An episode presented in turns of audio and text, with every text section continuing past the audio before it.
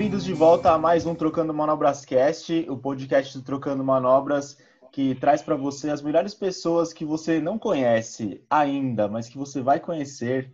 E se você acompanha o trampo do Trocando Manobras há um tempo, esse cara que eu chamei hoje, você já ouviu o nome dele umas 400 vezes. Eu sou fã desse cara, eu gosto muito do trampo dele. O trampo dele me influenciou diretamente em várias áreas do meu skate. É, falo muito de skate acadêmico, então ninguém melhor que ele para falar sobre esse tema também. Hoje eu chamo Leonardo Brandão. E aí, Léo, beleza? Ô, oh, beleza. Em primeiro lugar, meu, obrigado pelo convite. Também sou seu fã, acompanho seu trabalho aí há uma cara já, lendo as coisas que você escreve na revista 100%, acompanho seu trabalho aí no Trocando Manobras. E, meu, para mim é um prazer aí estar conversando contigo, trocando uma ideia aí, viu? Obrigadão aí pelo convite. Valeu, Léo. Idem, é, essa, essa admiração é mútua. E como eu disse, cara, eu falo de você já há muito tempo, é, pelo lado acadêmico, e recentemente tenho sabido mais de você do lado skatístico, que a gente vai falar sobre isso também. Mas, cara, fala um pouquinho do que você faz hoje em dia. É, se apresenta aí para a galera, para eles entenderem por que, que eu falo tanto de você. Putz, cara, é sempre difícil a gente falar da gente mesmo, né? Mas começar com aquelas coisas mais triviais, assim. Meu, eu tenho, eu sou meio velho, né, cara? Eu tenho 43 anos. É, comecei a andar de skate no final da década de 80, né? Lá por 87, 88 e nunca parei, né? É, sempre andei de skate. E a, ao mesmo tempo fui me envolvendo com esse mundo acadêmico e tal e me tornei é, professor universitário, né? Então eu sou casado, eu tenho um filho, né, de, de 11 anos de idade. Ele anda de skate? Moro... Cara, ele começou a se interessar por skate é, no final do ano passado e começou a pedir, porque eu não queria influenciar, sabe? Eu queria deixar aberto, porque uhum skate foi a terceira palavra que ele, ele aprendeu a falar. Olha só, caramba, cara. Primeiro ele falou papai, papai, mamãe, depois skate. Ele falava Kate, né? E aí, quando ele era pequenininho, eu colocava ele no colo e, e, ficava brincando com o skate no chão com ele e tal. Mas chegou um momento que eu falei: meu, eu não quero influenciar tanto, induzir. Sim. Porque de repente Sim. tem que deixar as coisas mais abertas, com né? Às vezes o cara quer jogar basquete. E foi assim que é, a gente conheceu o skate coisas. também, né? É, e aí meio que, meio que eu fui deixando livre para ele e tal. E no final do ano passado ele começou a pedir para eu ensinar. E aí Legal. tem uma quadrinha aqui, eu moro em Blumenau, é, Santa Catarina, né? E aí eu moro perto de uma quadra. Ele comecei a levá-lo para ensinar tal, mas aí logo veio a, a questão da pandemia, né? É. A gente mora em apartamento e aí meio, aí meio que parou, tá em suspenso isso aí. Né? Agora, talvez aí, depois que isso passar, acho que vai voltar. Mas ele curte, cara, ele curte. Legal. E, e qual aí, sua é relação? Isso? Você, você tem uma relação acadêmica com o skate, né? É, então, eu, eu pesquiso skate já há muitos anos, né? desde a da graduação, é, já na, na, metade da graduação. Eu fiz a graduação em Florianópolis. Qual na, a sua graduação? Em História. Em História. É, eu fiz na Universidade do Estado de Santa Catarina, a UDESC. E, e eu fiz a, a licenciatura plena para ser professor e fiz uhum. o bacharelado para fazer pesquisa, né? Uhum. Então comecei a pesquisar skate na, lá na graduação e depois é, fiz o, o, TCC, que é trabalho de conclusão de curso, né? Uhum. Monografia sobre sobre skate e foi muito bem avaliado né, pelos professores da banca. E tirei 10, assim, até meio falsa modéstia falar, né? Mas, e é isso, mas isso me deu um gás, assim, para falar, pô, os caras gostaram do que eu escrevi, fui elogiado Sim. pela banca, né? E vou levar isso para adiante. Aí levei adiante, né? Depois eu, na sequência, fiz o mestrado, e aí depois Legal. fiz o doutorado. E no Tudo ano passado. Isso falando de skate sempre de skate. E no ano passado eu concluí o pós-doutorado na, na Universidade Federal de Minas Gerais, né, em Belo Horizonte. Que legal, que legal. Doutor Léo Brandão, sobre... pós-doutor Léo Brandão. Pois é. Mas foi uma coisa que meu, foi acontecendo, sabe? Uhum. É, meio que foi dando certo. Uh, no começo eu achei que haveria muitas resistências, né? Porque uhum. a, a universidade tem uma coisa de ser meio conservadora, né? Sim, a gente vai falar sobre isso também. Temas você, novos, né? Deixa eu te perguntar uma coisa. Você, na, quando você começou a história, você tinha quantos anos quando você começou a faculdade de história? Pois é, meu. É que na verdade eu fiz outras faculdades antes ah, tá. e, e não concluía, não é? A primeira é, que, eu, que eu comecei foi em São Paulo. Eu morei em São Paulo um, um tempo junto com o Haroldo Carabete, que foi. Sim. Você deve ter conheceu ele, né? Sim. Não sei se pessoalmente, mas pelo menos pelos vídeos e pelas revistas, né? Uhum. Foi, foi, profissional pela, pela Child. E eu tenho uma história antiga com ele, eu acho que mais, mais para frente eu vou acabar contando isso. E, e a gente foi morar né, em São Paulo, ele fazia faculdade de economia na PUC e eu fazia publicidade e propaganda.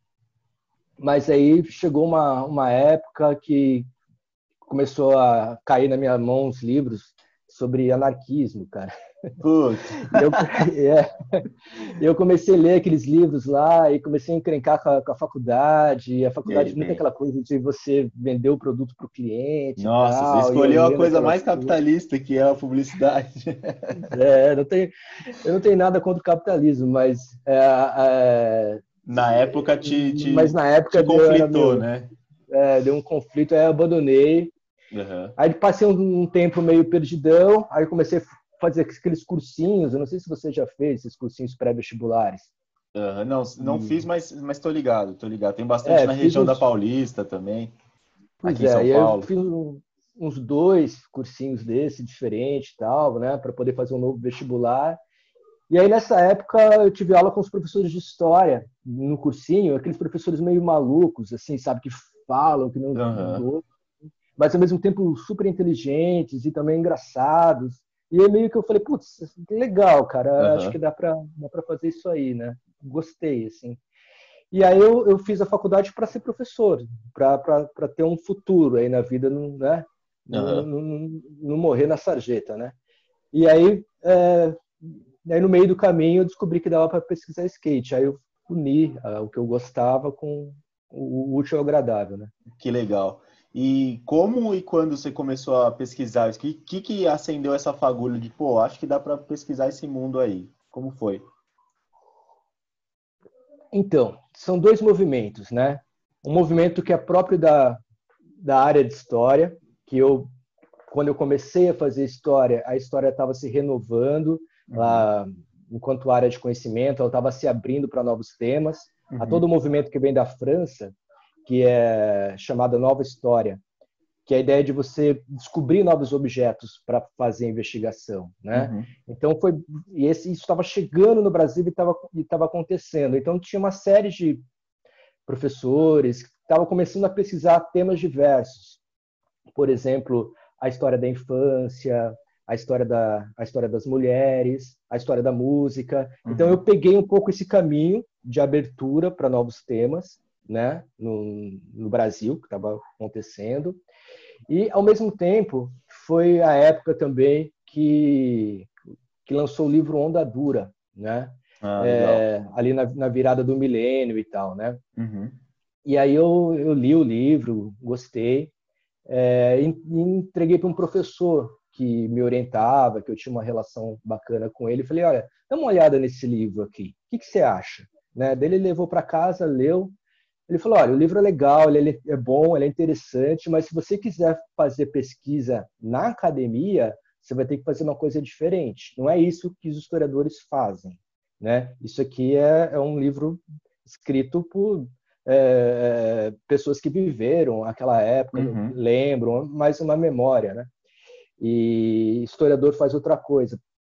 Porque a ideia é o seguinte: o carro é, é, chave da história, né? o uhum. eixo para se entender o que é história. Você parte de um, de um problema, de uma questão. Entendi. Né? Um problema do presente. Entendi. Aí você retorna para o passado para tentar entender o, como que aquilo foi se desdobrando, né? Entendi. Então, Mas a, história... a questão também talvez não seria. É... Aí você me corrige se eu estiver errado. Não seria talvez a questão é, das fontes, da coisa mais acadêmica mesmo, assim, do. O, o skate talvez nessa época fosse um pouco pobre no sentido é, de, de ter pouca coisa mesmo, aqui no Brasil principalmente, de uma referência bibliográfica do assunto. Ah, sim. Na época que eu comecei, não tinha praticamente nada né, uhum. na academia sobre skate. E o que tinha não era bom. Tá. E então eu tive meio que começar do zero.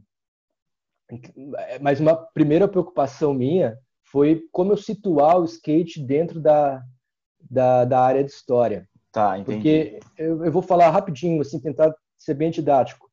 Mas assim, a área de história, ela é separada em quatro grandes campos, que é a história econômica, uhum. né?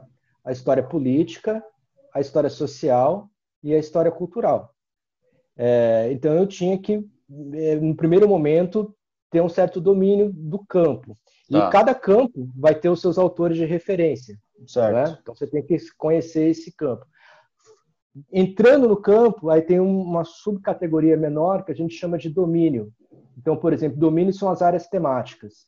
E aí você tem, como eu estava falando antes, história das mulheres, história, uhum. história militar, história das religiões, né? história dos jovens. E aí, então, consegui desenhar três domínios temáticos para mim, que era a história da juventude, e aí eu tinha que ler tudo que já foi publicado sobre jovem no Brasil. Caramba. História do esporte, uhum. porque aí você tem os autores que vão abordar o fenômeno esportivo né? Pierre Bourdieu, Norbert Elias, então você tem que ler os caras. Uhum. E história do corpo, né? Porque desde sempre, para mim, o skate é uma prática corporal, né? uma atividade corporal. E aí fui estudar a história do corpo. Então eu entrei dentro desses três domínios temáticos. Entendi. No campo da história cultural. E aí um terceiro, terceiro, é, a terceira questão que você falou é a questão das fontes. Uhum. Tá, você tem as fontes. É, existem várias possibilidades de, de, documentos, de fontes, né? Certo. E, e eu precisava, então, é, é, é, encontrar essas fontes. E aí no Brasil, meu, isso aqui é uma tristeza, porque você não tem arquivo. Sim. Né? Então, por exemplo. E era uma época meio, meio sem internet, né? Do jeito que a gente conhece Nossa, agora também. Dificílimo. Então, para eu conseguir as revistas antigas, Aí eu, eu agradeço ao, ao, ao, Índio que me uhum. enviou, ao Cezinha Chaves, os caras foram legais, assim, sabe? Uhum. Eu, no começo, meu, os caras meio que ainda não tinha publicado nada, mas eu entrei em contato com os caras, eles xerocaram e me enviaram pelo, pelo correio. Que legal. E aí eu descobri que a revista Pop, que foi uma revista que existiu na década de 70, uhum. ela existiu de 1972 até 1979, né? E, e, ela foi uma das primeiras revistas, ela não era de skate, ela era de uhum. cultura, cultura jovem. jovem, né? É verdade. Mas falava de surf e tal. E aí eu descobri que ela estava arquivada em Porto Alegre. Tinha um, um, arquivo lá, é, Museu do Som. E aí eu uhum. falei, putz, entrei em contato e o cara falou, não, a gente tem todas as revistas aqui arquivadas, é só você vir aqui e pode fazer a pesquisa. Aí eu fui para Porto Alegre, passei lá uns 10 dias, e pesquisando a, a, essa revista pop, né? Então, por uhum. exemplo, para conseguir entender o skate no, no, Brasil, início do skate, nos anos 70, eu, eu, eu foram essas revistas, cara. A uhum. Skate, que era com E, né? Skate. Uhum. A Brasil Skate, o Jornal do Skate e a revista Pop. E aí eu meio que devorei essas revistas, né? E aí depois, claro, aí você muda a década, mudam as revistas. Aí vem a IE, Skatinho, Overall e tal. Então, a minha grande questão é, foi essa, para me constituir enquanto um pesquisador de skate. Meu, como conseguir essas revistas, cara? Uhum. Aí eu tive a sorte também, com o tempo, de criar uma amizade com o Giancarlo, né? que você que conhece, Giancarlo Sim. Machado. E o Giancarlo, meu, o cara é colecionador, o cara tem muita coisa. Ele, ele coleciona a revista antiga. Uhum. E, e, aí eu, eu fui lá, na época ele morava em São Paulo, eu fui lá na casa dele, e aí, meu, logo que a gente se conheceu, assim, a gente se deu super bem, a gente é bem amigo até hoje. E, e aí ele xerocou também um monte de revista. Depois eu fui comprando pelo Mercado uhum. Livre, fui comprando na internet. Hoje em dia eu tenho é, quase todas originais. Legal. Legal. Cara, você e, e estava falando que você descobriu o skate no meio da, descobriu o skate não, descobriu é, as pesquisas de skate meio que no meio da graduação de história. É, muita gente que entra em contato comigo, acho que deve entrar em contato com você também, é, fala, pô, eu quero fazer uma faculdade para trabalhar com skate. O seu não foi esse caso, né? Você descobriu skate no meio da faculdade, foi isso? Ou você já fez pensando, tipo, hum, acho que tem um mercado para mim aí? Pois é, na época que eu fazia faculdade de História, era uma época que eu andava muito de skate. Estava tipo, meio que no, no, meu auge da, da, da forma física para andar de skate, né? Uhum. Morava em Floripa, eu andava muito com, com o Rodrigo Jaca, que que chegou a ser profissional de skate também, né? Uhum. E ele fazia um vídeo lá chamava, chamado Fortes. Inclusive, é, mandar um, se ele estiver escutando a gente, mandar um, mandar um salve para o Jaca e também um salve para o Rodrigo do 55VM, Boa. que está que tá digitalizando esses vídeos agora. Né? Legal. É, no, se não me engano, foram quatro edições do Fortes. E a gente saía para filmar, eu, eu apareço em, acho que quase todas as edições, né? Algumas manobras e tal. Uma delas agora eu consegui recuperar através do, do Rodrigo. Legal. Aí, mas tem, a, tem as outras que eu acho que com o tempo a gente vai recuperando. E aí a gente andava muito, cara. E tinha uma, uma crew lá também, chamava 8mm, era um grupo de skatistas. Tinha o Gabriel Sândalo, os irmãos, né? O Dimitri e o Gabriel Sândalo. É, e, e, depois tinha o, o, Hugo Carvalho, que era um cara uhum. que andava bastante lá, depois foi para morar no Japão. E aí tinha os caras que eram ali do continente, mas sempre estavam junto, o Adonis uhum. Santiago, o Gerson Dias. Então, quando eu fiz a faculdade, foi uma época que eu andei muito de skate. Eu andava quase todo dia, andava uhum. muito, bastante, assim, né? Mas preocupado somente em andar. Né? Eu sempre tive essa característica. Eu não queria nada mais do que andar, acertar a manobra, né? Uhum. E então, é, evidentemente, estava latente a ideia de estar de, de tá pesquisando skate, né? Faltava uma, uma, abertura. E aí acho que coincidiu duas coisas, né? Como eu estava falando, a, o livro, A Onda Dura, e aquele documentário também, né? O Dogtown and the Boys. Ah, sim. É, que foi lançado mais ou menos nessa mesma época. Sim. E, e aí é, eu falei, pô, há, há, uma valorização do passado do skate que está começando a ocorrer, é, não pela academia ainda, mas por pessoas que estão percebendo a importância de se pensar uma história do skate. Né? Nos Estados Sim. Unidos, o lançamento desse documentário teve uma grande repercussão depois aqui no Brasil também, né? virou até um filme de ficção. É, e o livro, Onda Dura, que é, de alguma forma, falou dos anos 70, 80 e 90. Né? Sim. Cara, e aí, então, está completando um 50 anos agora, né? Se a gente parar para pensar, o skate está 60 anos. Assim, o skate como a gente conhece, é, agora em 2020, deve estar tá com... E, e, entrando na terceira idade, né? não, não, não, não, chegou a, a 100 anos ainda o skate, como a gente conhece, né? É, pois é. Embora assim a, a, gente tem que a, a, primeira patente do skate foi nos anos 30, né? Uhum. Que foi patenteado o, o, skate, na invenção do skate no, na década de 30 nos Estados Unidos. É, o próprio o próprio documentário Dogtown, eu acho que ele revela um pouco isso, né? Que o skate vai se desdobrar mesmo, tem que ganhar força ali na década de 70, né? Nos uhum. anos 50 é engraçado que nos anos 50, cara, se você for analisar o skate da década de 50, é uma coisa muito louca, assim. Eu escrevi um artigo, quem quiser procurar é, na internet, ele foi publicado na revista Conexões da Unicamp. Ele se chama, ele se chama As Histórias Esquecidas do Esporte. E tá, tá online aí no Google, é só digitar esse título que acha, né? Lá no e site Trocando Manobras um pouco... também tem, para quem quem quer pesquisar as coisas do Léo, só procurar o nome dele lá no site Trocando Manobras, que tem esse artigo também. A gente colocou lá numa, numa postagem nossa. Ah, que legal, mano. Então, aí nesse artigo eu mostro um pouco a relação do, do skate com a, com a ginástica olímpica, que é uma coisa que a gente nem se, nem se dá conta, assim, né? Que o skate era praticado como uma ginástica olímpica. As pessoas faziam uma série de acrobacias em cima uhum. do skate. As mulheres, muitas mulheres andavam de skate, né? Plantavam bananeira e levantavam pé. Então era muito diferente de, do que se tornou, né? Uhum. E não tinha nada de contracultura nessa época ainda. Uhum. Era muito era ligado um à patinação. É, aí, antes de ser brinquedo, assim, depois de ser brinquedo, ele começou a se tornar um esporte muito ligado à patinação artística. Entendi, entendi. É engraçado isso.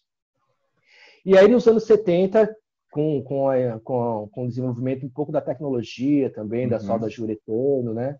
E, e aí tem a, a, assim, cara, para ser bem sincero, é preciso ter mais pesquisas para também não ficar achando que somente os caras lá de Dogtown revolucionaram ah, o skate, né? Total. Essa é a imagem que foi, foi vendida pelo documentário. Sim, com a gente aqui, do, aqui, no Brasil a gente tem dificuldade de fazer pesquisa sobre os Estados Unidos e tal, né? Sim. Mas eu tenho um pé atrás, assim, de repente tem outros, outras coisas aí que talvez tenham sido tão importantes quanto os caras do Dogtown, né? Ah, sim. Ah, a gente tem vertentes eles não que... foram. É, a gente tem vertentes que, que tem outras, outros inícios também, né? Tem, eu não lembro. Eu estava falando com o Viegas, o Marcelo Viegas, esses tempos, e ele estava me falando de, um, de uma imagem lá da Segunda Guerra que tinha um, um protótipo ali de skate ali. Então, assim, podem ter outras outras Essa fontes. imagem acho que é lá na Alemanha, né? É, e outra, outras é. possíveis começos aí de um skate que é. a gente não conhece justamente é. por os caras terem é. vendido uma outra história. Mas a minha pergunta em relação a, a essa idade do skate, é, na verdade, é, é, sobre essas referências mesmo. Você disse que as referências primeiras assim de, de pesquisa e tudo mais foram esse documentário dos Z-Boys e o A Onda Dura. Não tinha ninguém falando academicamente de skate no Brasil antes?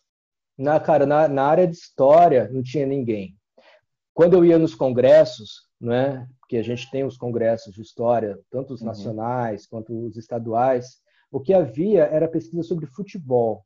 Uhum. Então, você tinha uma galera pesquisando futebol. Eu assistia, nem gosto muito de futebol, é, mas eu acho a, a, história do futebol interessante.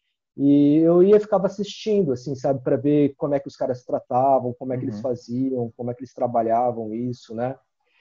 E ficava assistindo. De vez em quando aparecia alguém lá para falar falava de capoeira. Caramba. Mas era raro. Do que você tinha era, era futebol uhum. e de vez em quando capoeira. E, meu, skate não tinha nada. E não, nem, nem de skate, nem de surf, entendeu? Uhum. Que, que, pô, você não tem assim, um, um, historiador do surf no Brasil. Você tem um cara importante que é o Rafael Fortes, lá do uhum. Rio de Janeiro. Ele tem um livro sobre surf. Ele é formado em história, mas ele fez doutorado em comunicação e o livro dele é mais na área da comunicação. Certo. Mas, meu, você vê como que a gente. Há uma carência, né? É, é, é. de pesquisar. Não é, não é, só o skate, é outras coisas também. Sim. Não tem. Eu, eu, bato muito nessa tecla quando eu faço conteúdos acadêmicos, né? Principalmente os vídeos falando sobre skate acadêmico, ou como trabalhar com skate, que é, é, existe uma falta de pessoas pensando o skate, né? A gente vai, vou falar um pouco do nosso mundo, é, pensando o skate de formas acadêmicas, porque como você falou na história, existem várias vertentes, né? De você focar o seu, a sua pesquisa, né? Você focou é, talvez num lado mais antropológico, pode-se dizer assim? Pode, porque a história cultural que eu, que eu falei é uma história antropológica também, né? Agora, me permite só dar um exemplo? Se alguém estiver escutando isso e quiser fazer uma pesquisa, eu vou dar um exemplo, por exemplo, assim, olha só como seria rica uma história econômica do skate. Né? Exato. Né? Se tiver algum historiador aí, e... porque, meu, eu já estou ficando velho, sabe? Agora surgiu uma nova geração de gente para fazer outras coisas, né? Então, por exemplo, uma história econômica do skate. É lugar comum, Felipe, você já deve ter ouvido isso em vários lugares, muita uhum. gente fala isso, que a indústria do skate quebrou no início da década de 90. Sim, né? sim. Então, o skate, a gente sabe, no, no na segunda metade dos anos 80 bombou, havia as marcas eram fortes, eram grandes, muita gente andava. Por exemplo, eu lembro, meu, todos os meus primos andavam de skate, uhum. todos, um monte de primo, era todo mundo andava, entendeu? Então assim, era muita coisa e de repente morreu. Uhum. É, e aí você vai ver os depoimentos, as pessoas falam, ah, foi o maldito plano Collor, né? Uhum. Que aquela ministra lá maluca confiscou as poupanças e tal. Tá. Meu, isso é parte da explicação. Sim. Um historiador, um historiador econômico, ele pode pensar que esse período marca não somente um período de transição política, que é a transição do final da ditadura militar para o início do que a gente chama da redemocratização, né, uhum. dos presidentes que passam a ser eleitos, mas também uma mudança de regime econômico. Sim. É o momento onde o Brasil vai deixando de ser um país mais fechado é, e ele passa a abrir para o mercado exterior. Né? Quando chega o Collor, é, é o momento que a gente basicamente entra na globalização. Sim. Até então você não tinha isso né, colocado no Brasil. Então é o momento alguns chamam da nova ordem mundial também, né? Mas é o momento que você entra com uma nova política econômica, a gente pode chamá-la de neoliberalismo, há várias uhum. vertentes, mas basicamente ligado à abertura do mercado. Sim. E a abertura do mercado significa você receber, meu, produtos que vêm, né, do império, né, do, do, do, do deles, cara. Então é a enxurrada de produtos que chegam aqui. Sim. Né? Até então, mesmo exemplo, o documentário dos E-Boys. É, pois é. É, é? Os caras vêm com tudo, né, meu? Sim. Então, assim, é glo... então não existe, assim, uma coisa que eu gosto de falar é que não existe globalização. Uhum. Existem, existem os globalizadores, os países que globalizam, e existem os globalizados, os países é meio que, que como a colonização, a né? Totalmente, total. Sim. Então, o Brasil, ele recebeu a globalização dos Estados Unidos. Sim. Em outras palavras, foi americanizado. Né? Sim, total. É, e essas marcas vieram para cá, cara. Então, assim, é o momento da, das privatizações, é o momento da, da, flexibilização do mercado de trabalho. Então, hum. é toda uma, uma, uma, mudança econômica macro que se dá nesse momento. Sim. É, e aí você vê as marcas que, meu, vocês que agora a Narina tá voltando, uma, foi uma puta marca legal. Sim. Agora a Lifestyle está conseguindo refazer os shapes que, que, que foram obras-primas naquela época, né? Sim. Inclusive, meu primeiro shape que eu andei é, foi um Better Die. Né? Olha que legal. E, e aí eu, quando eu Maneiro. fiquei sabendo que, que, a, que a Life estava é, refazendo, eu consegui o telefone do Mauro, liguei para ele e falei, Mauro, pelo amor de Deus, cara, eu quero separa um Better Die para mim. E, e, e, aí ele me mandou, mandou, comprei um Better Die e comprei um, um Rui Moleque. Né? Da hora, que legal. O Stage 3, assim, tá aqui na, na minha frente, na, na parede, né, cara? Legal. Então essas marcas estão voltando. E aí você teve marcas assim, URG, né? E, é, e tá, marcas como... que, que creio, Drop, que estão aí, estão nativas é, até hoje. Exato. Sim, mas surgiram já no segundo momento, né? Sim. Então, Não, tô... é, é, sim, sim. E, e assim, tô falando dessa do, do, dos anos 80. Sim. Então, esse, esse momento é o momento que você tem uma mudança econômica no Brasil. E aí você, meu, um historiador econômico, é, esse é um prato cheio para ele fazer pesquisa, Sim. sabe? Fazer entrevista, esses caras estão vivos ainda. Oh, a grande questão é a seguinte: você não faz a entrevista, você não, se você não faz a entrevista, passa 10, 15, 20 anos, o cara morre. Total. Cara, eu tenho, eu tenho orgulho, um dos maiores orgulhos que eu tenho na minha tese de doutorado foi ter entrevistado o Bruno Brown, né? Uhum. É, foi uma, acho que a entrevista dele está no segundo capítulo é, da minha tese, no, do livro, né, que foi lançada em livro. Pô, eu fiz uma entrevista com o Bruno Brown, cara, eu, eu passei a tarde inteira conversando com ele. O cara foi o cara, meu, mais gente, gente fina que você pode imaginar. O cara falou muita coisa, muita Legal. Coisa. E eu tenho a entrevista gravada até hoje, né, em áudio, e eu transcrevi grande parte dela na, no livro. O que, que aconteceu com o Bruno Brown? Tem como ah, entrevistar ele hoje em dia? Não, cara. Então. O cara faleceu, cara. Exatamente. Então, assim, exatamente.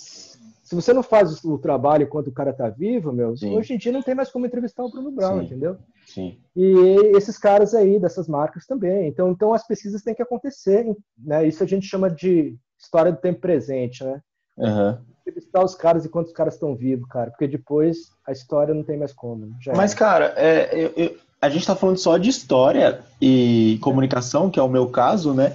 Mas existe uma gama infinita de possibilidades de pesquisas acadêmicas de diversas áreas que não estão sendo exploradas, sabe? Tipo, é, a gente vê, por exemplo, o quanto que o skate poderia ser explorado, por exemplo, na educação física, né? É, acho que o Fábio Castilho é um cara que tem ido para o lado acadêmico e tem feito pesquisas bem legais e é muito importante que isso tenham feito. Mas sempre quando a gente fala de nomes acadêmicos, a gente fala das mesmas pessoas, sempre, sabe? A gente acaba falando de você, do Tony, é, do Giancarlo, e, e aí a gente acaba. E, e essa é a minha pergunta para você. Você acha que tem pouca gente falando sobre skate no mundo acadêmico? Cara, eu, eu vou responder essa pergunta de duas formas, beleza? Uhum. Porque uma primeira coisa que eu acho que é, que é importante é o seguinte, né? Bom, é, é possível pesquisar skate em quase todas as áreas do uhum. conhecimento. É claro que tem áreas muito específicas que não tem é, esquisito, como ciências agrárias. Né? É, sim, Mas assim, na, é, na, maioria das áreas você pode fazer. Você fez uma, um, uma entrevista muito legal com o Alberto, né? Uhum. É, que é um psicólogo, tem mestrado em psicologia e vem fazendo pesquisas e atendimentos é, com o pessoal de skate, isso. fazendo um trabalho bem legal sobre isso, né? É um exemplo como que o skate pode ser abordado por áreas bem distintas, né? Mas o que eu queria dar um nó na resposta é o seguinte: é, as universidades no Brasil elas oferecem um bom, um bom terreno para as pesquisas terem encaminhamento, né? É, uhum. porque às vezes o cara pode chegar na universidade querendo pesquisar skate e não ser acolhido. Tá. Isso acontece. Você tá. não tem professores que estimulam, você não tem laboratório, você não tem, sabe? Então o cara meio que vai desencanando e chega uma hora que ele desiste, fala, putz, não consegue se inserir num grupo de estudos, não tá. consegue ter o seu tema valorizado. Mas isso, então, isso porque acho... a universidade hoje em dia ela prepara mais para o mercado profissional, talvez? Então, eu acho que um dos primeiros passos é a, pessoa começar, a pessoa quer pesquisar skate, ela começar a identificar quais universidades que já fizeram isso, tá. que tem um histórico disso, não é? e começar a, a, quais professores que podem ter uma relação com isso, com o uhum. tema. Então você vai buscar um orientador. Então você tem que saber quem que é o cara. Né? Sim. Olha, o currículo dos professores, todos eles são públicos, né? São os currículos Lattes. Entra no currículo dele, vê se ele tem relação com o tema, uhum. vê se ele já orientou algo parecido, né? E vê se, se aquela universidade que você está buscando ela, ela vai te dar é, é, possibilidade de levar o tema adiante. Uhum. Então, acho que esse é, essa, é uma, essa é uma questão. Né? Não, quando eu fui fazer meu doutorado, por exemplo, é, eu pensei o seguinte: meu, qual professor no Brasil pode orientar uma tese de doutorado sobre skate? Tá. E aí, meu, não tinha mais do que três, sabe? Uhum. Era dois em São Paulo, um no Rio de Janeiro. E aí, esses caras pela, pelo histórico deles, pelas pesquisas que eles já tinham feito, eles poderiam orientar. Então, se eu levasse o meu tema, por exemplo, lá em Curitiba, na Universidade Federal, né, não ia ser aceito, cara. Uhum. Não quero, não, não que o projeto fosse ruim, mas nenhum professor iria querer orientar. Tinha afinidade com o assunto, né? Não tinha afinidade. Sim. E aí eu fui direto e localizei, aí eu localizei uma professora da PUC de São Paulo, que eu já lia ela há muito tempo, uhum. conhecia os livros, era bastante influenciada por ela. E fui atrás dela. Falei, meu, é, se tem alguém que vai me orientar, é, é, é, ela. E eu queria ficar em São Paulo, porque facilitaria a pesquisa também, né? Uhum. O nome dela é Denise, Denise Bernuzzi de Santana. Ela foi a, a pioneira no Brasil nos estudos sobre a história do corpo. Que e legal. ela falava muito sobre, sobre o corpo, e aí eu fui trabalhando skate como prática corporal, e deu uhum. certo. Então, é um pouco isso. Você tem que buscar a universidade, os professores, os laboratórios, né? É, o Jean, por exemplo, né, ele tem uma, uma relação com a USP grande. Uhum. Tem um, um, laboratório que ele também frequenta lá, é, Ludens, e tem o Maiane. Então, tem, tem os, você tem que ver onde. Agora, na Federal de Minas Gerais, tem um grupo que, vem, que é possível trabalhar nos estudos de lazer. Legal. Né? que vem pesquisando skate, parkour. Então você tem que, meu, identificar a, a universidade que te dá abertura para isso, sabe? Não adianta você meter Sim. a cara numa universidade que não é, não é, porque a universidade é ruim, é porque os caras, os professores que estão lá não têm afinidade com o tema, né? Como Sim. você mencionou. Eu quero dar um exemplo, dois exemplos, na verdade, que são do mesmo assunto. Eu já participei de bancas de TCC, como o, o não é jurado o nome, eu não lembro o nome, mas participante de banca como especialista Sim. no assunto, que falavam de skate. Ava né? Avaliador. Avaliador. Avaliador. E eu era, eu fui convidado que falava de skate ali, que sabia mais específico do assunto. Eu notei duas grandes coisas, né? A primeira é que é, os professores não têm afinidade com o assunto mesmo e não querem ter, talvez. Tipo, para eles é só mais um trabalho, é, ou é, por, por ter distanciamento, eles ficam naquela coisa de, ah, pesquisa a parte histórica, mas, tipo, não responde talvez o problema da pesquisa da pessoa, enfim. E, e por outro lado, quem fez o trabalho, nas, dois, nas duas vezes, não eram skatistas. Então, fica aquela coisa meio superficial do assunto. Tanto por parte do, do pesquisador, que, que não tem tanta né, afinidade com o assunto assim, e quanto por parte do, do professor, que também, por não ter afinidade com o assunto, não sabe como guiar o seu aluno né, para uma melhor pesquisa. Então, isso que você está dizendo corrobora muito com, com esses fatos, porque ficaram trabalhos ruins. Tipo, não por, porque as pessoas faziam trabalhos ruins ou porque eram maus pesquisadores é, ou maus comunicadores, porque foram ambos de comunicação, né? Mas por simplesmente não ter tato com o assunto, sabe? É, e quando a gente vê um trabalho feito por alguém, por exemplo, é, em muitas faculdades de jornalismo, é, existe muita afinidade com futebol, com jornalismo esportivo.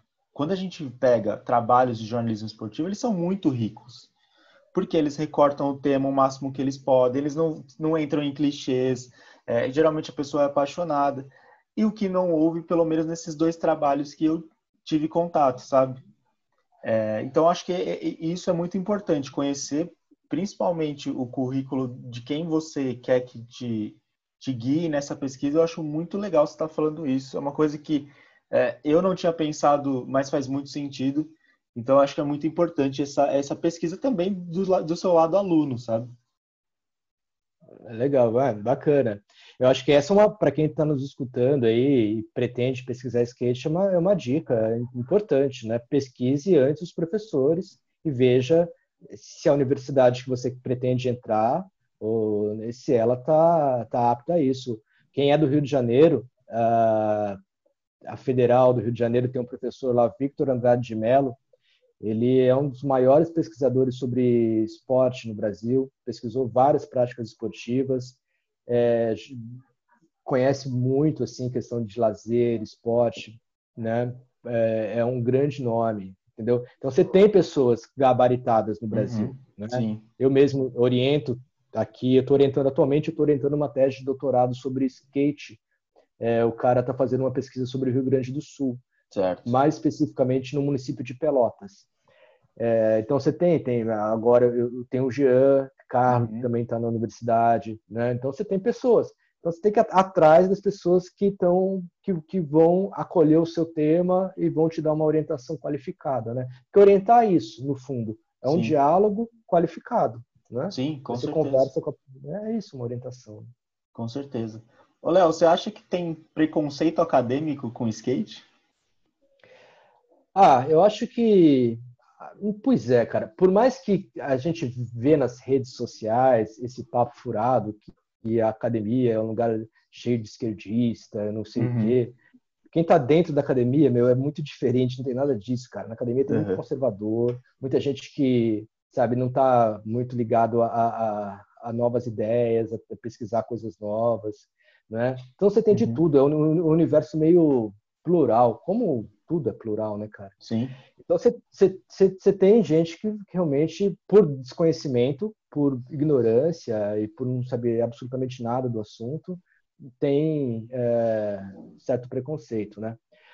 Agora, você tem gente também que se encanta com o tema, né? Tem gente que, que gosta. Eu já dei palestras e fiz oficinas sobre skate e tem gente que, meu, fica admirado com o tema e faz um monte de pergunta e tal, né? Então você tem de tudo. A, a vida é, é, muito complexa, né, cara? Sim. É, com certeza. A tristeza, a tristeza é, é as pessoas tentarem categorizar, né? Sim. Meu, é, é complexo. Sim. Cara, nos Estados Unidos tem um cara que acho que provavelmente você deve conhecer, Neftali Williams. Ele é um pesquisador de skate também e ele dá aula de skate em um dos cursos da USC, da Universidade de Southern California, do sul da Califórnia, né? E você acha que é possível dar aula de skate em ambiente acadêmico? Cara, eu acho assim, você fala no sentido de ensinar a andar de skate? Não ensinar a andar de skate, né? É, dos, não sei, não sei. Aí, aí você que me diz, dá para dá pra ensinar a andar de skate? Ou dá para ensinar sobre skate no, num âmbito acadêmico? Então, vamos pegar o primeiro passo, o primeiro tópico, né? Ensinar a andar de skate. Olha, tem trabalho. Eu já fui banca de um trabalho de educação física é, também sobre skate, que o cara desenvolveu todo um método, até é, existe já um, um, método sobre ensinar a andar de skate. O Flávio Ascânio trabalha um pouco com isso também, já desenvolveu algumas coisas.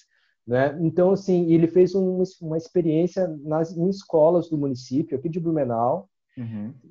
inserindo skate nas aulas de educação física. E ele registrou isso com fotos, né? fez filmagens, depoimentos, e demonstrou a, o entusiasmo das crianças e uhum. pré-adolescentes com skate.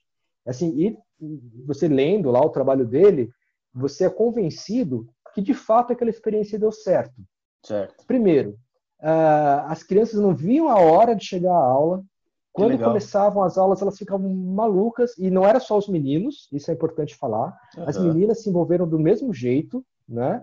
É, várias garotas ali andando de skate. Primeiro ele ensinava somente com shape no chão, sem rodinha. Havia toda uma série de passo a passo, uhum. com cuidado, uso do capacete, porque eram crianças, né? Você uhum. tem, tem que ter autorização dos pais, é, autorização da coordenadora pedagógica. Mas ele fez um projeto em três escolas e foi um sucesso, sucesso, cara. Que legal. Então, então é, é possível. É, agora, você é, o skate é, é, como a gente sabe, é uma, uma coisa perigosa. Então você tem que ter muito cuidado, muito estudo, né? E eu, eu acho que, que isso também é uma, uma janela para se criar curso de especialização também, Sim. né? Para poder é, é, explicar melhor sobre os métodos de aprendizagem do skate, porque eu, como você, uhum. a gente aprendeu a andar de skate sozinho, não foi? Sim, sim. Vi, vi os vídeos, vi os as amigos. revistas os amigos, e era meio uhum. copiar o que os outros faziam, né? Exato. E... Até hoje, né? É, é, até hoje. Eu ia na, na, na hoje, escola... Hoje, é, hoje não é copiar, hoje é tentar copiar, né? Ah, sim. É. E na escola não, não tinha skate, eram os esportes tradicionais e tal, sim. né? Então, é, eu acho que, que é legal isso, cara, que, que dá para fazer, né? Que dá, dá. É difícil, é, não é fácil, mas o cara é envolvido e quer pesquisar e quer fazer, ele consegue. Sim. Cara, você pesquisou skate pra caramba aí na sua caminhada acadêmica. Você entrevistou gente pra caramba. Você trouxe até referências de outros universos. Estava vendo um vídeo hoje que você falou do Bauman em relação ao skate. É, tem outros autores também de outras áreas do conhecimento que dá para relacionar com o skate. Léo, afinal, o que, que é o skate? Existe uma definição acadêmica para o skate?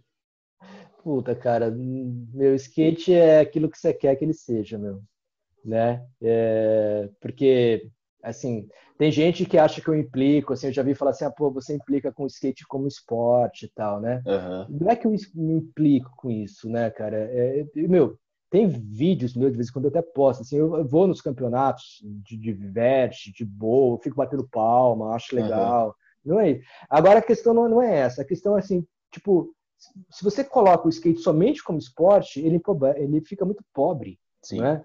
É, ser esporte é, pode ser uma das características do skate para quem quiser seguir esse caminho, de ser um, um, um, um, cara que vai competir, que vai se condicionar fisicamente para aquilo, que não vai faltar campeonato, que vai tentar entrar né, no circuito. Ele uhum. pode ser um esporte. Agora, você, meu, você pode dar um outro sentido para o skate totalmente diferente, né? Sim. Totalmente ligado a, a, a somente à diversão, ao estilo de vida, né? E é, e aí, por exemplo, assim, eu, eu, gosto muito do que a gente, do, do, que os caras dos flanantes fazem com o skate, uhum. né? E o sentido que eles dão, né, pro, pro skate, meu, é outro, né? É, é uma relação com a cidade. Sim. É, é, é, vem, por isso que eu acho que, me, que, que eu me aproximei um pouco dos caras dos flanantes, eles também de mim, porque a gente começou a conversar nesse sentido, que é a ideia da criação, né? uhum. né? Criar, criar coisas que não existem. Então, criar manobras, Sim. inventar, procurar picos que não existem. Isso é um outro sentido. E é bem legal pra caralho também. Então, não é que um sentido é melhor que o outro, não tem uma hierarquia. O que eu gostaria que fosse mantido no skate, essas possibilidades múltiplas de dar sentido para o skate. Então, é, é, por exemplo, é triste quando você vê uma criança começando a andar de skate já pensando em ser um campeão. Puta, sim. Né? É sim. triste, cara. Primeiro que a chance dela ser é muito pequena. Sim. Ah, e segundo, se ela vai se frustrar. E o skate Total. não é isso, entendeu? Sim. Então é, é, um pouco isso, a gente manter abertas as possibilidades, né? Mas e as modalidades, entendeu? Talvez esse, esse papo seja um pouco romântico pelo fato de como a gente aprendeu a, a, a amar o skate, sabe? É, talvez para um moleque de 17, 18 anos hoje, essa, essa coisa de tipo, ah, não é tão legal, não é papo furado, sabe? Talvez a gente tenha ainda um pouco desse lado romântico, sabe? De, tipo, pô, o skate era assim, era, era é, não é tão competitivo assim. Não sei, não sei, não sei. Porque eu acho que também é, é, é uma coisa, é até uma pergunta que eu ia te fazer. É, tanto em partes de mídia quanto do lado acadêmico, acho que a galera tá ficando mais velha já. É, tipo, eu não conheço ninguém depois de mim, é, e não estou falando isso como forma de, olha, como, né, não estou me exaltando, mas eu estou falando isso com pesar, que fez um trabalho acadêmico é, que fosse relevante de, alguns, de alguma forma a ponto de virar um livro ou uma referência, sabe, é, acadêmica.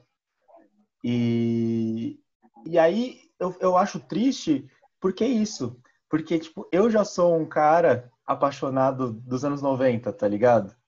E eu queria ver como é que é o moleque de hoje falando sobre skate. E eu não vejo. É, você pega as redações das revistas, da revista, só tem uma revista hoje, a 100%. Eu sou o cara mais novo de lá, tenho 27 já. Tipo, eu queria ver um moleque, tem, por exemplo, eles, eles até pegam assim, né, outras pessoas, mas e aí nisso vem um movimento muito legal, por exemplo, é o movimento das minas.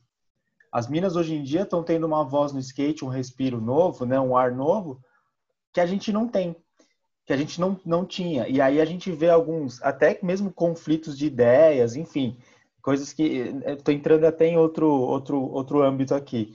Mas o que eu quero dizer é, é galera que está ouvindo isso, pesquisem skate. É, façam suas graduações voltadas para o skate se vocês andam de skate, sabe? É possível. É... O Léo tá aqui para provar isso que é possível. O Giancarlo tá para provar que é possível. Eu tô para provar que aqui para provar que é possível. Então a gente o, o porquê até de eu, ter, de eu chamar você aqui nesse nesse nesse nesse papo é isso, é incentivar outras pessoas mais novas a fazerem mais trabalhos. Porque o skate é tão plural que fica quatro pessoas falando do skate só. pois é, é verdade. Agora, assim, uma, uma, informação importante também, o último, um, último, um dos últimos artigos que eu publiquei, junto com o Giancarlo, inclusive, está uhum. publicado na revista Record, da, da, Federal do Rio de Janeiro, a gente fez um levantamento da, de todos os mestrados e doutorados sobre skate já feitos no Brasil. Legal. E aí a gente encontrou o um número de 20 dissertações de mestrado, uhum. é um número razoável, né? e cinco teses de doutorado, é um número menor. Mas as dissertações de mestrado, você tem ela em, vários, em várias áreas do conhecimento. Né? Por uhum. exemplo, você tem sobre educação, você tem sobre ciências sociais, você tem ciências sociais aplicadas, é, você tem design. Tem um cara do Rio de Janeiro, Thiago Cambará, nome dele. Uhum. É, ele fez uma dissertação de mestrado na área do, na área do design. E ele pesquisou uh, os gráficos dos do shapes, né? A arte gráfica dos shapes e a transformação ao longo do tempo e tal. Uhum. Muito bacana. Então, uma área nova, né? Então você Sim. tem, é, aí você tem a, antropologia, a sociologia, né? É, tese de doutorado, né? Você tem a, a, tem a minha, tem o Jean, mas tem uma, uma, uma, mulher, ela não é muito conhecida, assim, mas ela fez uma tese de doutorado muito legal, inclusive você comentou sobre a questão das meninas, uhum. é, que ela foi, foi uma tese de doutorado sobre o skate feminino. Né? Legal. Né? É, Márcia é o nome dela, e ela é sobre como que as mulheres foram buscando visibilidade no, no skate. É, é, isso é uma tese de doutorado. Ela defendeu na área de ciências do movimento humano, se não me engano, na Universidade Federal do Rio Grande do Sul. Está publicado legal. na internet. Se você vai lá na internet, você consegue. É... Até eu vou, num dos projetos que eu tenho, eu escrevo para um, um blog sobre uhum. skate. É um blog da Federal do Rio de Janeiro. Eles me convidaram lá para escrever. Eu quero começar a fazer umas entrevistas também com alguns pesquisadores, né? Legal. Eu fiz uma com o Jean e eu quero ir atrás dessa dessa mulher que eu perdi o contato com ela também. Eu tive um contato na época que eu, a gente publicou aquele livro Skate Skatistas, né? Uhum. Questões contemporâneas. Eu acho que você tem esse livro, né? Tem. E depois disso eu perdi o contato com ela, né? E eu quero tentar ver se eu retomo para ver Boa. se ela continua pesquisando skate, se ela publicou mais alguma Legal. coisa, né? Mas uma Márcia, se você estiver ouvindo esse programa, entre em contato é. ou conosco ou com o Léo, que tem muita pois coisa é. para ser falada ainda do skate feminino. E vou até dar um, um, um crédito aqui por perfil, por perfil Skate Mania Brasil no Instagram, que está resgatando a história do skate feminino em fotos e vídeos e história do skate feminino brasileiro, né? E é muito legal. Quem tiver aí dúvidas e, e curiosidade de saber quem foram essas pessoas, né, desse movimento, tá lá no Skate Mania Brasil, arroba Skate Mania Brasil, tudo junto. É muito legal. E para você ver como tem muita coisa para ser falada sobre skate ainda, né? Em diversos, diversos âmbitos. Cara, você falou em livro, né? Eu tenho seus livros, tenho os livros do Gian. Como que de uma tese de doutorado, como que de um trabalho acadêmico vocês acabam lançando livros? Então, é, geralmente a, as universidades elas abrem, elas abrem editais, né? Editais uhum. públicos para publicação. E aí, por exemplo, tem um edital público e lá é falar, a gente vai publicar três livros esse ano, ou cinco livros esse ano. E uhum. aí você entrega lá o, a, o, seu trabalho e ele concorre, né? Existem 50 pessoas concorrendo para três publicações, né? Entendi. E aí eu tive a sorte, cara, eu, eu a, a, universidade onde eu trabalho, porque senão eu teria que pagar do meu bolso e sai muito caro, uhum. né? E ela abriu um edital, e aí, a hora que eu vi isso, eu peguei e mandei um PDF da tese, meio que já transformei um pouco para no formato de livro, né? Mandei para lá e fiquei na torcida. E aí, isso é enviado para para pareceristas, né? E, e, eles avaliam a qualidade e publicam ou não. E a, o meu conseguiu entrar no edital e foi publicado. É, então, agora, assim, muita gente pensa que que eu venho, que assim, a, a, dos, dos livros, a, a, editora às vezes te dá assim um pouquinho para você comercializar, uhum. mas a, quando é feito para a universidade, né? Mas 80% uh, do dinheiro vai todo para a universidade depois. Né? Eles, elas bancam a produção do livro, mas também recebem, né? Entendi. Mas, de outro modo, também eu não teria como, cara, porque para você pagar um livro do próprio bolso é, é muito caro. Sim, é muito caro, caro. E, e, então não vale a pena, né? Sim. E, então é, é isso, é pelas Entendi. editoras. Né? Fala, fala pra gente quais os seus livros publicados e se dá para encontrá-los online ou onde encontrá-los. Tem muita gente que me pergunta isso. Eu tenho dois, dois vídeos no YouTube falando sobre livros de skate brasileiros, cito os seus, mas muita gente me pergunta, cara, onde que eu acho esses livros? Então, por favor, quais são e onde? Cara, assim, o mais importante deles, que é, que é para além do esporte, que é o último, assim, né, é, que é até minha tese de doutorado e tal, assim, que nem eu, eu falo para meus quem quer ler, eh, vai ser uma leitura que não, vai, não tem imagem quase, sabe? Não tem figurinha para você ficar olhando. Quer ver figurinha? Vai, vai ver as revistas, né? Que elas têm as melhores fotos possíveis. Assim, o livro é texto, é texto palavra, né?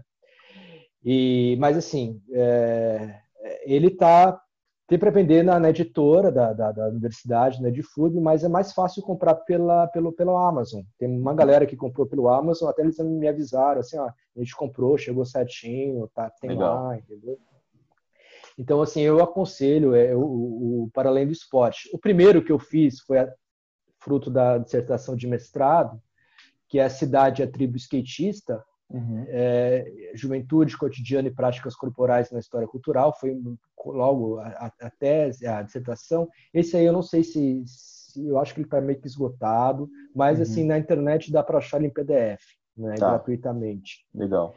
Skate Skatistas, é, que eu fiz junto com o Tony, ele saiu pela Universidade do Estado de Londrina, e aí ele traz uma coletânea, né? Traz uhum. vários autores, inclusive essa a Márcia Figueira, que a gente estava comentando dela. Legal. Mas traz, por exemplo, o, o Billy Graef, é, traz um, um, cara do, da Argentina que precisa skate também, o Jorge Saravi. Traz enfim, uma série de autores. Esse também está meio esgotado, cara. Legal. Esse, na verdade, eu tenho um livro dele né, comigo. uma vez o Tony me falou que ainda tinha uns seis ou sete, assim, sabe? Uhum. Mas é, meio que esgotou esse livro poderia de repente ter uma, uma segunda edição ou, uhum. ou um, né? Aí mais recentemente eu fiz um sobre mais ligado a, a, a esporte lazer, no qual é, tem um, dois capítulos que falam sobre skate, né? Legal. É, que é uma coletânea. Mas o meu, para quem quiser, eu acho que na, na, Amazon tem nas americanas, também tem outros lugares, mas eu acho que na, na Amazon, virtuais também, acho que dá para achar alguma coisa. Sim, é, agora, assim, a ideia é, é continuar é, publicando, né, cara? Uhum. Eu venho, meu projeto de pesquisa atual, é, que fruto da, do, do pós-doutorado, eu enfatizei somente as cartas que eram publicadas nas revistas de skate. Que então, legal. eu analisei, por exemplo, na Overall, foram publicadas 117 cartas certo. ao longo de todas as edições. Cara, eu, eu transcrevi todas as cartas. Eu comprava um caderno, Caraca. transcrevia. aí, aí, quando eu achava alguma coisa que eu falava, putz, isso aqui é interessante, eu sublinhava. Uhum. Aí depois fiz isso com a Skating, sabe? Aí agora eu tô fazendo com a Skate News, aquele zine, né? Uhum. Então, eu tô transcrevendo todas as cartas. E tem coisas, assim, meu, do arco da, da velha. Assim, você, por exemplo, você lembra daquela skatista Juliana Ricomi?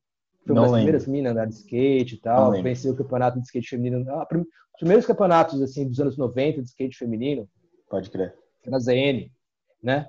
Era o apelido dela era Gatinha, eu acho. não assim. lembro, não lembro. E então, ela tive uma carta dela na Skate News, assim, sabe? Olha só, Então você, você vai descobrindo as coisas, caras que você que hoje em dia é pro escrevia carta reclamando de um monte de coisa. Caraca, que louco! É, é muito louco você estudar as cartas, né? E aí eu tô fazendo esse trabalho com as cartas, cara. Você sabia que quem respondia as cartas da tribo uma época foi a Karen Jones? Ah, é? Olha só. É. Eu já, é. cara, eu já.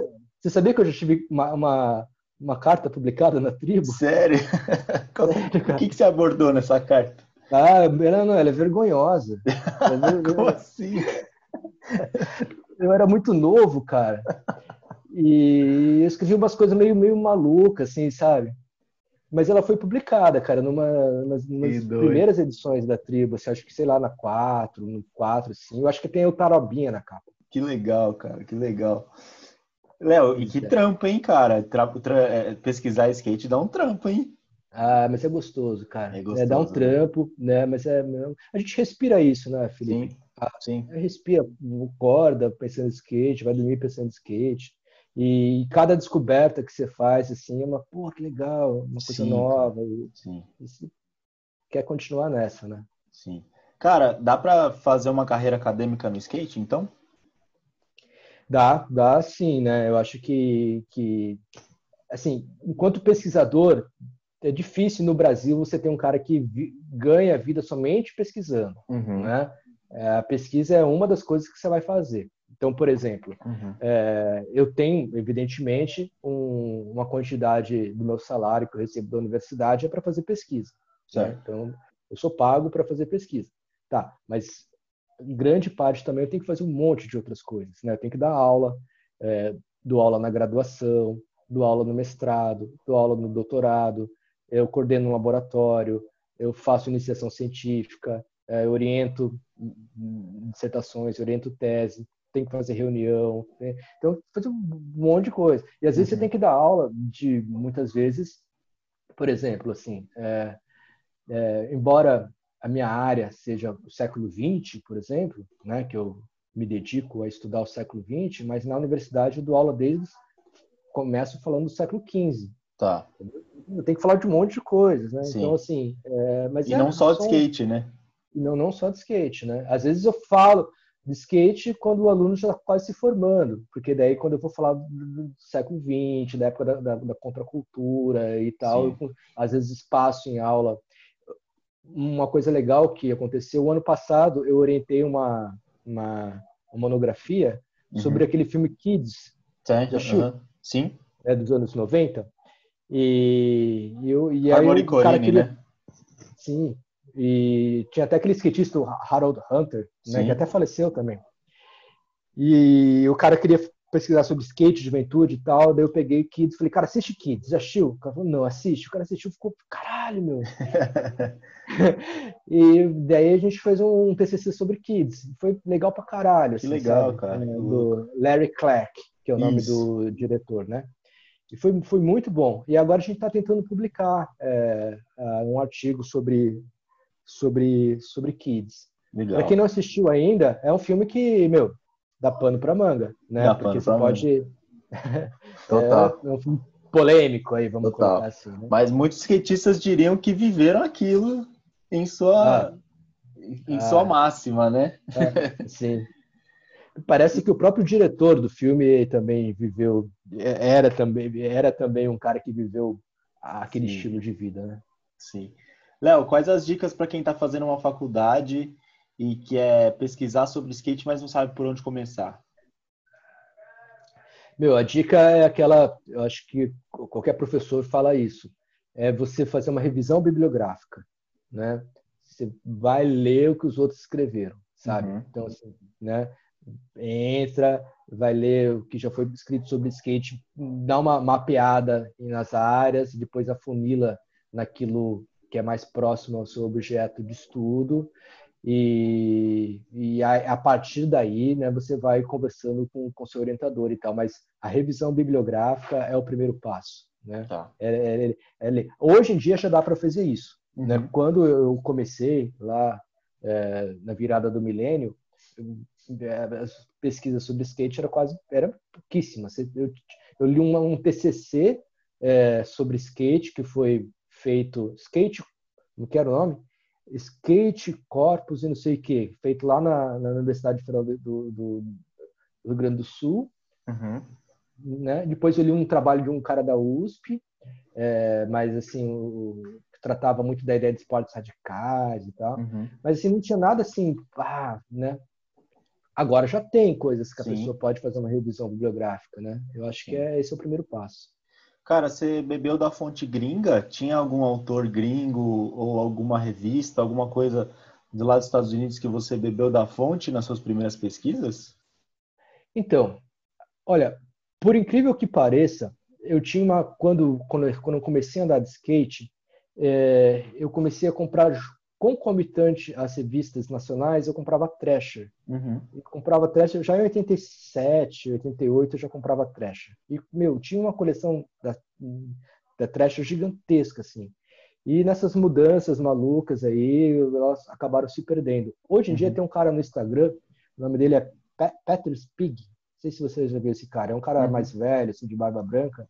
E ele, agora ele está digitalizando, assim, tirando fotos das trashers antigas e da, da Transworld também, né? Uhum. quase todo dia ele posta, cara. E ele faz assim, umas três postagens da mesma revista com 10, porque o Instagram ele permite até 10 fotos, né? Sim.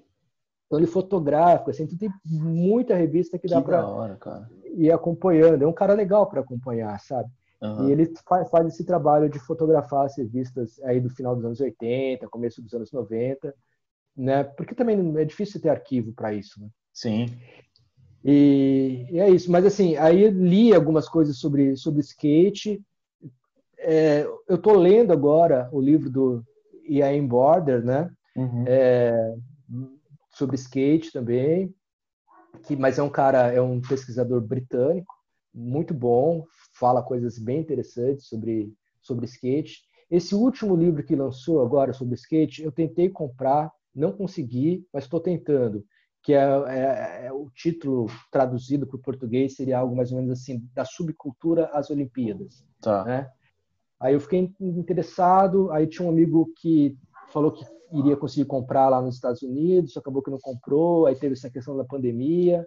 Uhum. Mas é o é, até onde eu sei é o livro mais recente escrito nos Estados Unidos sobre skate, né? E eu estou tentando comprar esse livro para poder ler. Boa. Cara, vamos falar agora do Léo Brandão, skatista, que, que também, querendo ou não, não dá para separar um do outro, né? É, você é um exemplo prático que levou o skate para sua vida profissional, mas quando que você começou a andar? Quando que você conheceu o skate? Então, é, meu, assim, eu conheci skate no, no, na década de final, segunda metade dos anos 80, mas era uma época, meu, todo mundo andava de skate naquela época, cara. Uhum. Por exemplo, eu lembro, assim, hoje em dia, meus primos, é engraçado que os caras param de andar, né? Isso sempre foi uma coisa que nunca, eu nunca soube lidar com isso bem, assim, sabe? é que a gente gosta tanto que não, não faz sentido, né? É. Mas assim, meus primos, cara, é do interior de São Paulo, porque toda a minha família é do interior de São Paulo, tá? Certo. Parte de São Paulo capital, parte do interior de São Paulo, né? Os caras, meu, nos anos 80, assim, eu tenho uma lembrança viva da gente fazendo rampinha de madeira, jumping ramp, assim, os caras descendo ladeira mil, pulando de judo air, pulando de no foot, método, sabe? Isso em 88, 89, assim, né?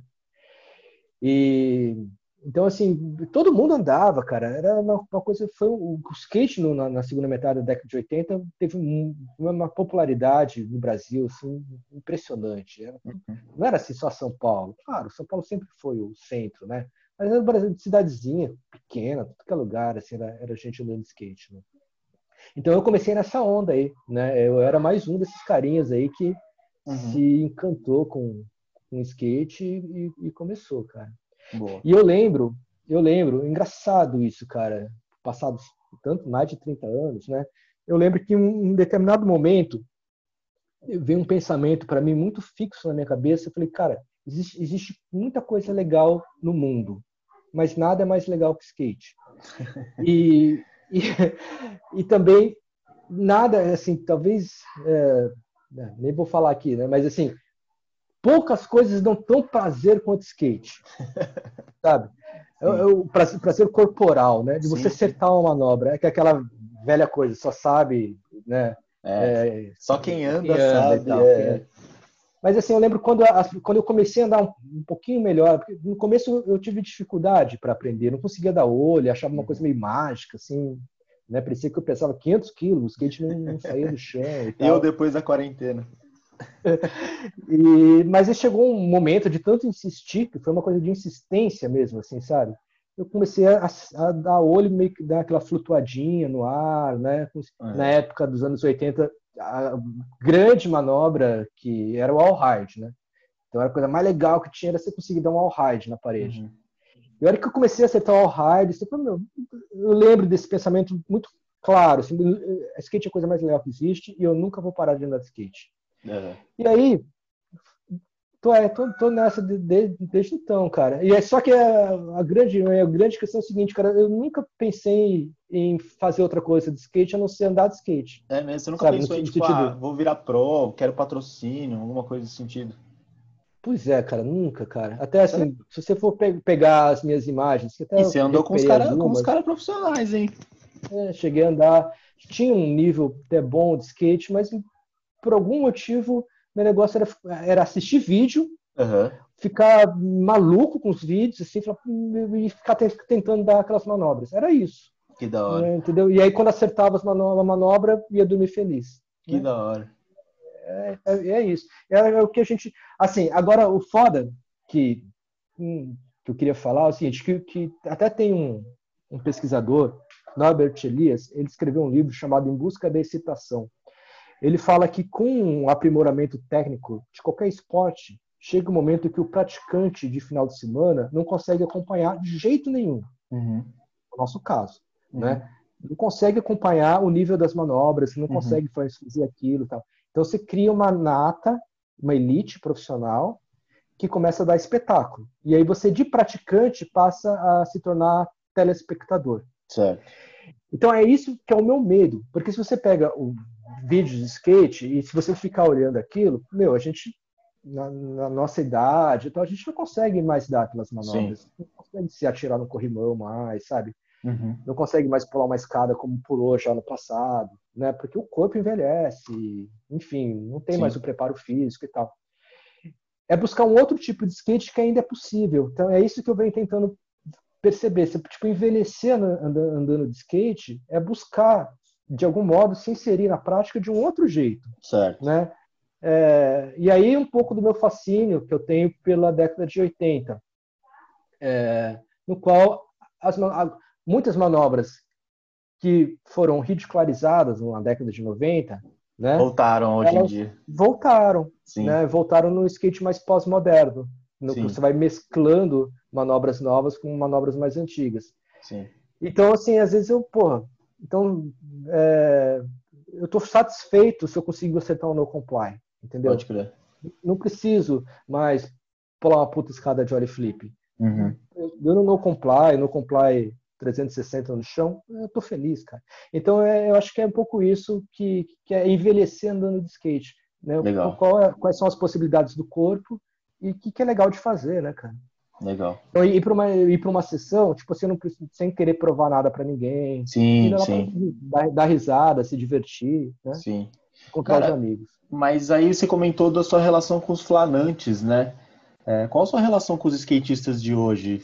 Além, essa e conta um pouco do que está acontecendo com você e com os flanantes, que eu sei que tem coisa por vir, né? Sem querer dar muito spoiler, mas tem coisa por vir. Mas como é que é a sua relação com eles?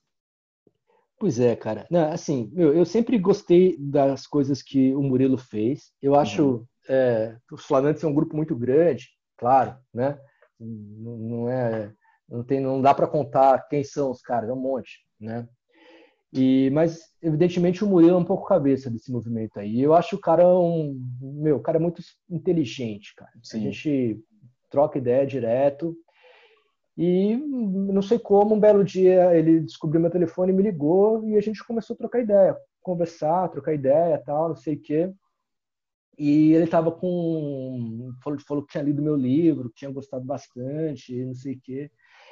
E aí a gente foi concebendo uh, essa ideia desse vídeo novo que vai ser lançado agora esse mês, né, em agosto, que se chama Flanantopias.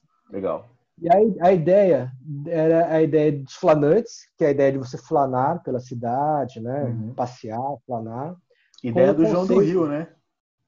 É, é, é, na verdade, é uma ideia muito antiga, cara, que vem lá do Charles Baudelaire, uhum. lá da, ainda do começo da Idade Moderna, né? Ele falava de flaner, que é o verdade, termo francês. É verdade, né? verdade.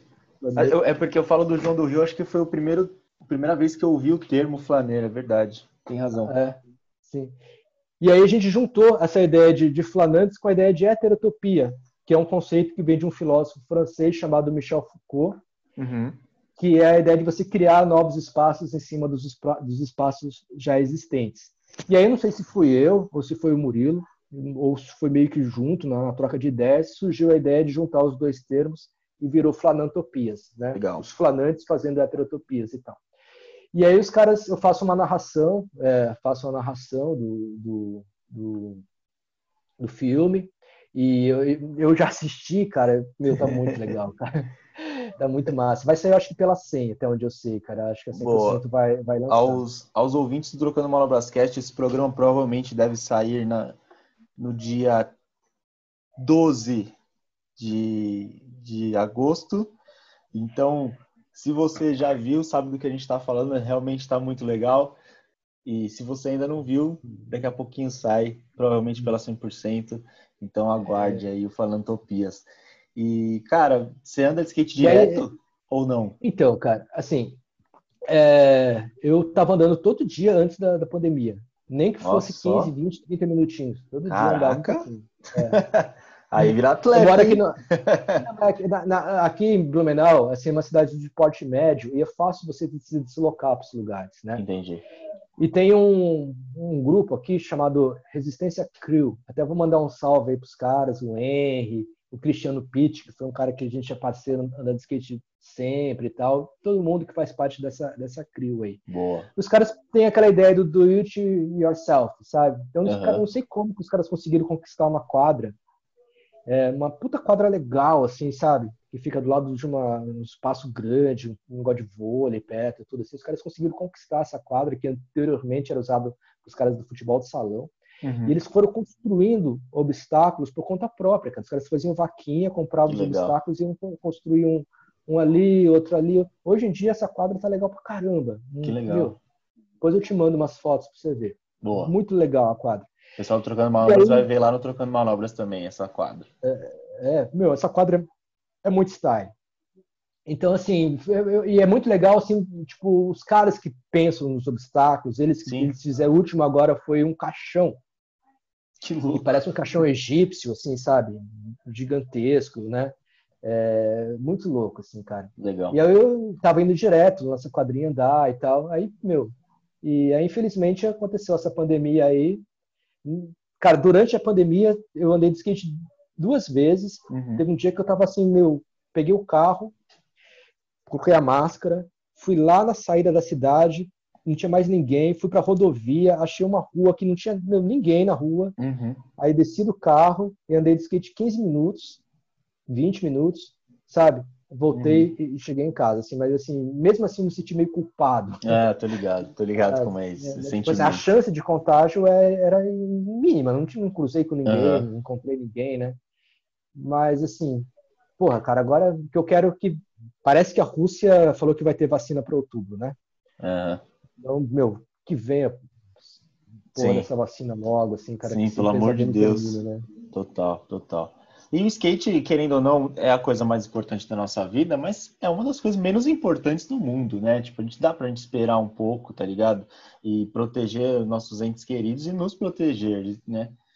Ah, então, assim, talvez eu pega, pegue Covid e talvez eu não, o efeito em mim seja muito pequeno, mas ah, pode ser que não também. Mas eu convivo né, com pessoas, a minha sogra, entendeu? Que está com 60 anos, então, é, é, a questão de você se preocupar com o outro também, Sim, né? Com Essa que é, que, é a, que é a parada, né? Com certeza. Cara, aqui no nosso programa a gente tem uma parte musical, né? E aqui no nosso. A gente está fazendo aqui via internet distanciamento social, né, galera? Então a gente está fazendo via Zoom. E tem um monte de CD aí, mano. E aí? O que, que veio primeiro na tua vida? O skate ou a música? Putz, cara, skate, cara. Sério? Skate veio, é, skate veio primeiro. Você foi, acho assim, que, o assim, primeiro que respondeu em, em 17 programas que o skate veio primeiro. Pois é. Mas ele trouxe a música muito rápido, né? Uhum.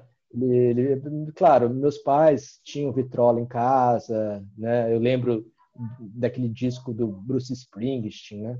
Uhum. É, mas assim, o que, mas eu comecei a gostar de música e me apaixonar por música em função do, das revistas de skate primeiro e depois dos vídeos, né, cara, uhum. que, que, foram me apaixonando. Então, o skate foi fundamental no seu gosto musical, então. Ah, influenciou bastante, mas assim, não foi o único, tá? tá. Uhum. Claro. É, meu, assim, acho que o poder que o 411 exerceu, que o 411 era muito didático, né? Sim. Porque eles colocavam o nome da banda, colocava a foto da capinha, colocava o nome da música e o nome do álbum. Sim. Então, meu, era, era tipo, era mais didático do que isso, era impossível. Então os caras construíram assim uma geração que começou a, a, conhecer bandas, né? E eu lembro quando eu gostava muito da banda, eu ia lá e comprava o CD. Legal. Então, por exemplo, quando eu escutei Jet do Brasil, né? Aquela música More, é, More é, acho que é Morning Disease. Eu fiquei fascinado com aquilo, né? Na década de 90, eu fui na galeria e comprei o CD do, do Jazz do Brasil, depois comprei outro, estão aqui na estante. Então eu achava as coisas legal e aí começou essa ideia, esse gosto de, de ter a, a mídia física, né? De colecionar e, e, comprar as coisas, ficar pegar na mão, ficar olhando o encarte, Sim. Né? essas coisinhas, né? Isso nos Mas leva. Eu só, claro. eu só queria só retomar uma última coisinha que você claro. perguntou. Eu acho que eu não dei a resposta completa do, da minha relação hoje com, os, com o skate, com os skatistas. Tá, eu boa. falei um pouco do, do, dos flanantes, mas antes eu só queria lembrar que um outro projeto importante que, que vai rolar aí é uma coluna minha na 100%, é, sobre história do skate. Eu, assim, eu colaborei com a 100% durante muito tempo, né? uhum. né? tive muito texto publicado nela quando ela tinha uma coluna chamada Dando Ideia. Não sei se você lembra dessa. Lembro, lembro. E, e a, meu primeiro Dando Ideia foi em 2004, que eu mandei um texto para lá chamado O que pode o corpo, meu que tá é muito legal, assim, sabe? Uhum. Que eu uhum. fico falando sobre o que pode um corpo de um skatista fazer e tal. Muito motivado naquela época que o Bob deu o looping, né? Tá. E, e aí eu escrevia bastante. Aí depois eu escrevi alguns textos junto com Marcelo Viegas também, uhum. para 100%, né? A história das revistas de skate no Brasil e tal. E, e aí no, na, nos últimos tempos o Douglas, que é um cara que é, admiro muito, assim, eu acho o cara, primeiro, muito competente, Sim. sério no que faz, inteligente pra caralho, né? E ele tá tocando a 100% muito bem, assim. E ele, assim, a gente começou a conversar e aí falou, meu, a gente tem que falar um pouco mais da história do skate no Brasil, a gente é praticamente a única mídia que sobrou, uhum. né? E essa nova geração aí precisa conhecer um pouco mais de história e tal. Vamos fazer uma coluna sobre história? Vamos. Então vai, a coluna vai chamar Clio, que é o nome demais, da deusa cara. grega da história, né? Musa uhum. inspiradora dos historiadores, Clio. O pessoal acha que é só o nome do carro, né? é o nome da musa grega. Eles também pesquisaram para fazer um carro, né? pois é. E aí vai ser, cara, toda toda edição, a primeira agora que vai sair em agosto, agora, né?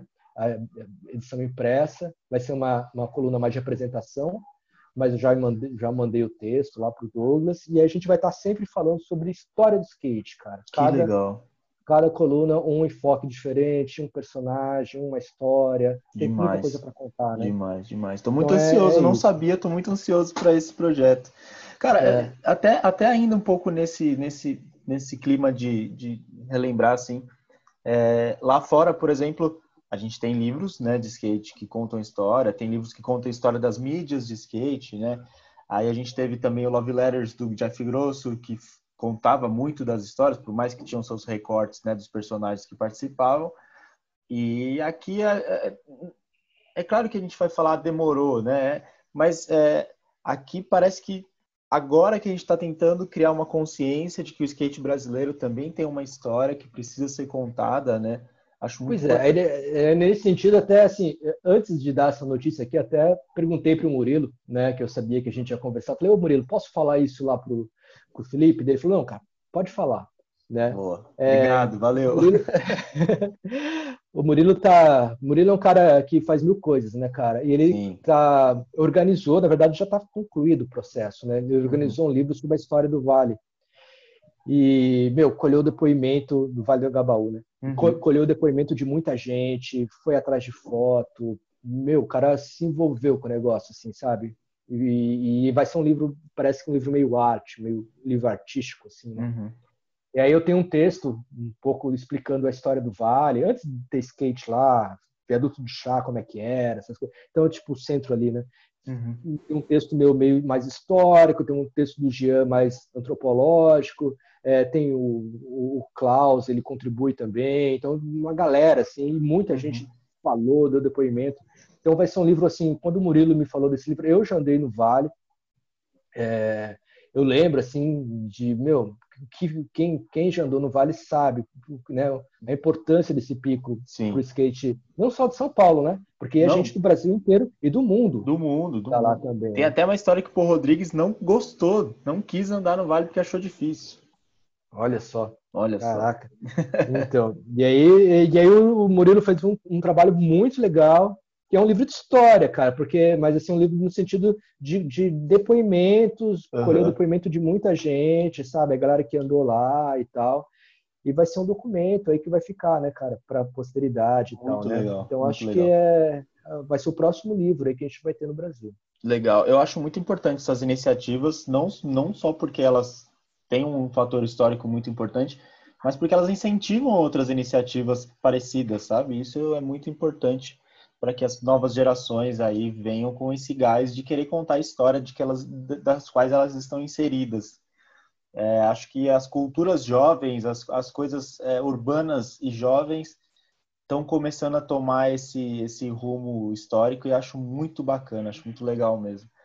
É, cara, voltando a falar sobre música, você tem hoje um projeto chamado Quatro Discos e é com quatro camaradas, né? Conta um uhum. pouquinho sobre esse projeto. Pois é, cara. Na verdade, assim, essa ideia é ideia de quarentena, né? Uhum. Você tá trancado em casa, não tem o que fazer e para não, para não ficar maluco, você começa a ter umas ideias, né, de inventar moda. Sim. E assim, e eu sou eu entrei no Instagram há pouco tempo, né, eu tinha não gostava muito de mídia social e mas aí falar, ah, que se dane, né, cara. Aí entrei e aí mas até que achei legal, assim, porque você vai encontrando os caras legais e tal Sim, e fazendo umas conexões, né? É, fazendo umas conexões, né? Foi um bom passatempo.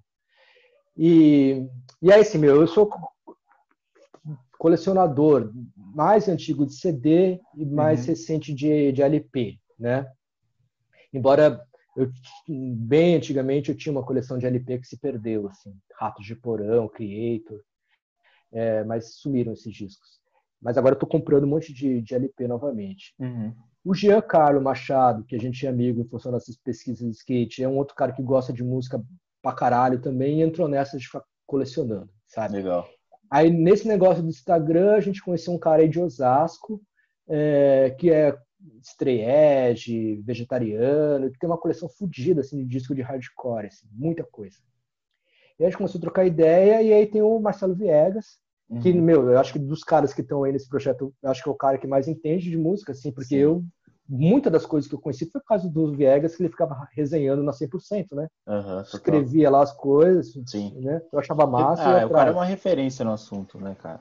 É, é, ele sabe muito. Já teve loja de disco, né? Uhum. Banda, já tem uma banda atual também. Então eu acho que é o cara que mais entende, né? Sim. E daí a gente meio que. E eu, eu sempre gostei dele também pelos textos que ele escrevia. Sempre achei ele gente fina. E aí a gente meio que se uniu nessa, nesse desespero de quarentena e falou, ah, vamos, vamos fazer um, uma página de colecionismo, cara. A gente faz, bate foto da, foto da, da, da mídia física, né? E meio que indica os discos pra galera, assim, sabe? Uhum. Faz uma resenha mais, no primeiro momento, caracterizando o disco, mas depois falando da relação mais pessoal e tal. E, meu, todo mundo curtiu a ideia. Os caras, meu, vamos fazer, vamos fazer, massa, vamos fazer e tal. E começou. E aí, então, todo sábado a gente faz é, uma resenha. A última agora foi do Garage Fuzz, tá bem legal, né? Foi o Danilo que fez. E a gente começou a ter essa ideia agora, então, de abrir as quartas-feiras para convidados externos. Então, a gente começou, toda quarta-feira a gente chama um cara que a gente acha legal, que tem um gosto musical que a gente acha que é parecido ali dentro do universo do rock, né? Uhum. E o cara indicar um disco e resenhar também, né? Boa. E a gente vai ter uma, né, uma, uma em breve também, né, uma participação sua aí, muito é, legal. Acho que, é, que quando sai esse podcast, a galera já tem, já tá lá no Quatro Discos para é, ver lá o que, que eu escolhi. A, a, é, barulheira que eu escolhi. Barulheira. E, o anti-música. É, pois é, mas é da hora. E a gente está com isso. E aí começou, mas assim, eu acho, cara, que não, depois que acabar a quarentena e as coisas voltarem ao normal, esse projeto vai continuar, porque meus Sim. caras gostam bastante. A gente tem um grupinho no WhatsApp, a gente fica falando de música o dia inteiro, sabe? Legal. Um dando dica, dica para o outro.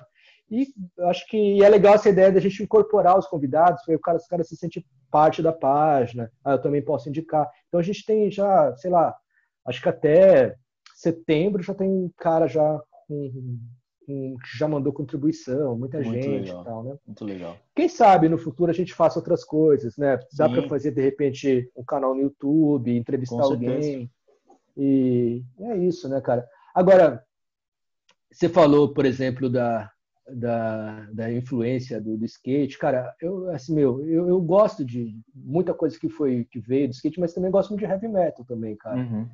Que é mais que era foi mais difícil, né, de, de, de é. conhecer. Assim. Como, como, que você conheceu o metal? Que eu sou suspeito para falar, então eu, desse assunto cara, eu gosto. Como que você conheceu o metal? Cara, uma das lembranças que eu tenho, isso tá até no YouTube, cara. Foi uma vez que o Creator foi tocar num programa livre do Serginho uhum. Groisman.